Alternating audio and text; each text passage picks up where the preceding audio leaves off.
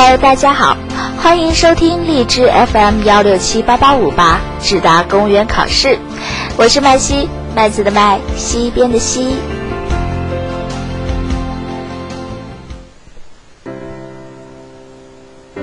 日前，四川出台关于充分调动干部积极性、激励改革创新干事创业的意见试行，提出建立容错机制，坚持依法依规、实事求是和宽严相济原则。容错机制就字面理解，即由某种系统控制在一定范围内的一种允许或包容犯错情况的发生，主要用于工程设计中。举个简单例子啊，我们在使用电脑的某个程序时，常常会遇到程序无反应或程序未响应的情况发生。此时这个程序便不能再进行下去，但经常会在过了几秒钟后恢复到正常使用的状态。这种无反应或未响应几秒钟的错误状态，我们便称之为容错。容错机制用在该意见中，既是探索，也应该是导向。容错内容是什么？为什么容错？怎么容错？不可封闭运行，要与党内监督、群众监督和媒体监督结合好。下面就让我们一起探讨今天的食品主题：为担当者担当，让干事者无忧。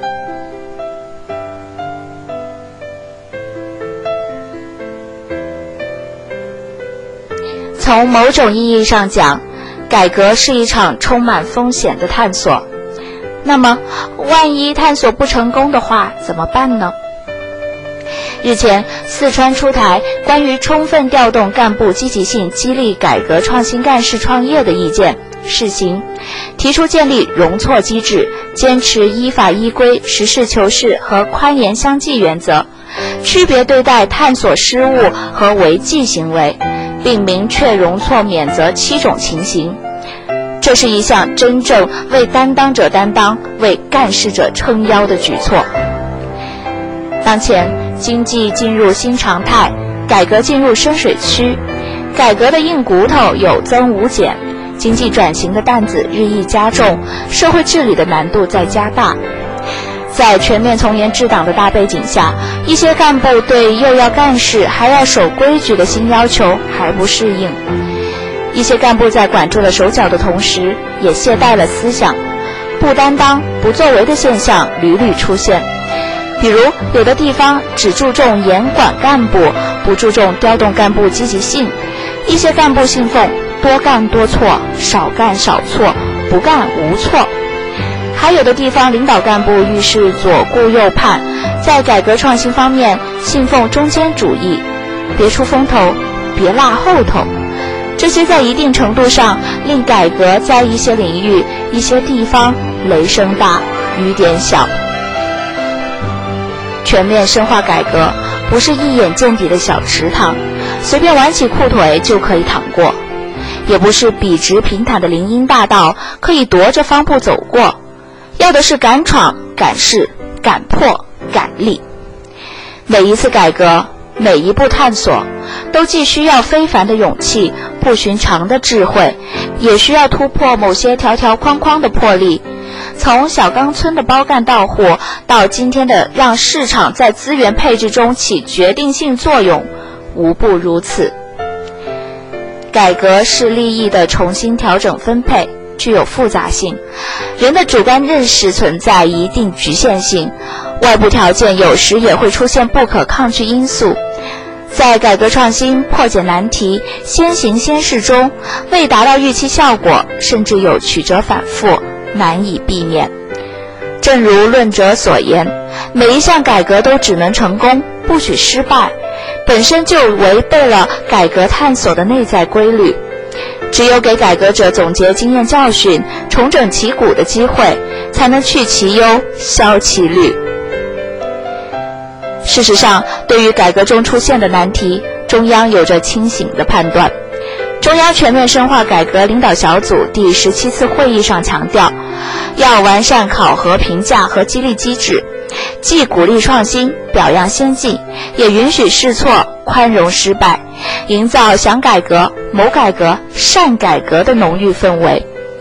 深改组第二十一次会议再次强调，引导干部树立与全面深化改革相适应的思想作风和担当精神，既鼓励创新、表扬先进，也允许试错、宽容失败。对此，去年以来，浙江、山东。